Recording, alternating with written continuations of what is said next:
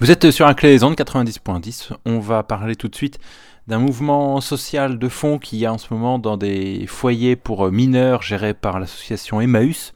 On va revenir sur euh, ce, mouvement en cours avec deux intervenants, François Dabadi qui est éducateur et militant également à Sud Santé Sociaux, et Martine Servin qui est à CGT Action Sociale. On les écoute. On parle là des, foyers d'Emmaüs. Alors Emmaüs a plutôt une, bonne image dans, l'opinion publique, euh, mais en fait, vous, ce que vous avez découvert, en travaillant pour eux ou en, recueillant des témoignages de travailleurs, c'est que euh, Emmaüs fait souffrir ses salariés et les bénéficiaires de ses actions. Oui, je pense que l'abbé Pierre doit se retourner dans sa tombe euh, d'après les témoignages qu'on a de, mineurs donc étrangers en particulier, dont l'accès au droit est, bafoué et en plus qui subissent euh, un harcèlement de la part d'une équipe euh, aux abois, elle-même harcelée par ses cadres. Donc c'est vraiment l'engrenage de la violence, euh, certainement du fait d'une situation que le département n'arrive pas à gérer par impréparation certainement, manque de moyens sans doute, et puis par une incompétence là de, notoire de, la structure Emmaüs qui n'est pas habilitée à faire ça, qui ne sait pas faire visiblement. Et pour, pour autant, Emmaüs a été appelé à reprendre des structures euh, avec du personnel qui était qualifié, qui était motivé. Euh, il y a eu une purge, hein, euh, globalement, on a des équipes entières qui ont été renouvelées par défaut parce que les gens soit sont partis, écœurés, soit ont été virés parce qu'ils ont dénoncé les exactions. Et aujourd'hui, on a une situation ingérable. Il y a deux foyers en cause, un, trois, Langoiran avec Gardera, Martiac et Gardera et Homme de Mazar. Ah oui, d'accord. Voilà. Et ces deux établissements, eux, ne reçoivent pas euh, euh, de mineurs isolés étrangers. Euh, ils reçoivent des enfants qui sont confiés au titre de l'aide sociale à l'enfance, au titre de la protection de l'enfance par le conseil départemental. Et alors on se retrouve pas forcément dans la même situation euh, dramatique euh, de l'accueil des mineurs isolés de Martillac, mais dans une situation dramatique quand même.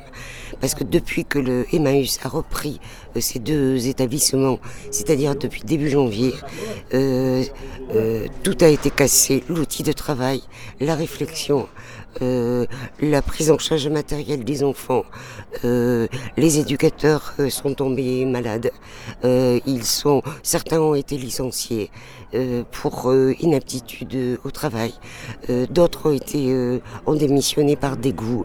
Il y a eu des licenciements pour faute lourde aussi abusive. Et les enfants se retrouvent aussi dans une situation terriblement en difficulté, ainsi que les éducateurs qui souffrent et qui aujourd'hui ne sont plus euh, des éducateurs spécialisés, mais du personnel faisant fonction. Et ça, c'est dramatique. Parce qu'on ne peut pas prendre en charge ses enfants euh, si euh, on n'a pas une formation. Être éducateur, c'est un métier. Et ça s'apprend. Et il faut qu'il soit là. Il y a, un, lien direct entre conditions de travail, formation chez les salariés et conditions de vie et d'accueil pour ses enfants. Oui, je pense qu'il y, a un lien, oui, euh, qui est très étroit euh, euh, de toute manière parce que oui, bah, à considérer que les enfants, qu'ils soient étrangers ou français, ils ont besoin d'autre chose que d'un toit. Alors le problème à Emmaüs, c'est que même le toit et le couvert, ils ont du mal à l'avoir, mais ils ont aussi besoin d'accès à la santé, ils ont aussi besoin d'éducation, d'instruction, et puis, puis le droit à la citoyenneté. Euh, voilà, comme tous les, enfants. Et ça, ils ne le trouvent pas à Emmaüs. Euh, la question est-ce qu'ils le. Enfin, en particulier à Emmaüs, ils ne le trouvent pas. Il euh, y, a une question qui vient notamment dans, ce débat sur la gestion entre mineurs étrangers et, et, mineurs non étrangers.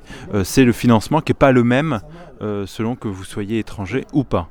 Alors que justement la protection de l'enfance, elle s'applique euh, universellement euh, pour tous les enfants euh, qui sont soit en difficulté familiale grave, soit en difficulté parce que mineurs isolés, et que ces enfants ont droit à la même protection, que l'on soit enfant placé ou enfant mineur isolé.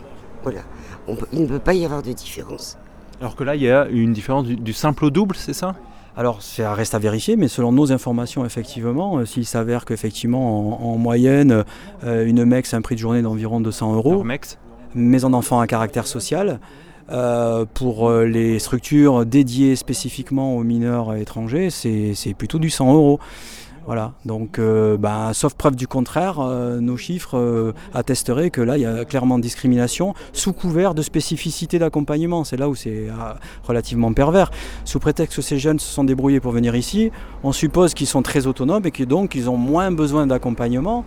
Euh, bah, nous, on, est d'accord pour dire qu'il y a des spécificités à l'accompagnement, mais en matière d'accès aux soins, aux pathologies spécifiques, aux, traumatismes qu'ils ont subis, à tout l'accompagnement juridique dont ils ont besoin pour ensuite faire des projets, euh, ils n'ont pas besoin de moins d'accompagnement que les autres. Ils ont besoin d'un autre accompagnement, mais à moyen égal. Euh, dans, oui. En même temps, euh, euh, pour les enfants euh, qui relèvent de l'aide sociale à l'enfance, qui sont dans les deux foyers du Gardera et, de, et du Homme de Mazer, on remarque que si le prix de journée est supérieur, effectivement mon collègue dit à vérifier, mais s'il est supérieur, on remarquera que là aussi, il y a des carences graves de la part de l'employeur. De voilà. C'est-à-dire?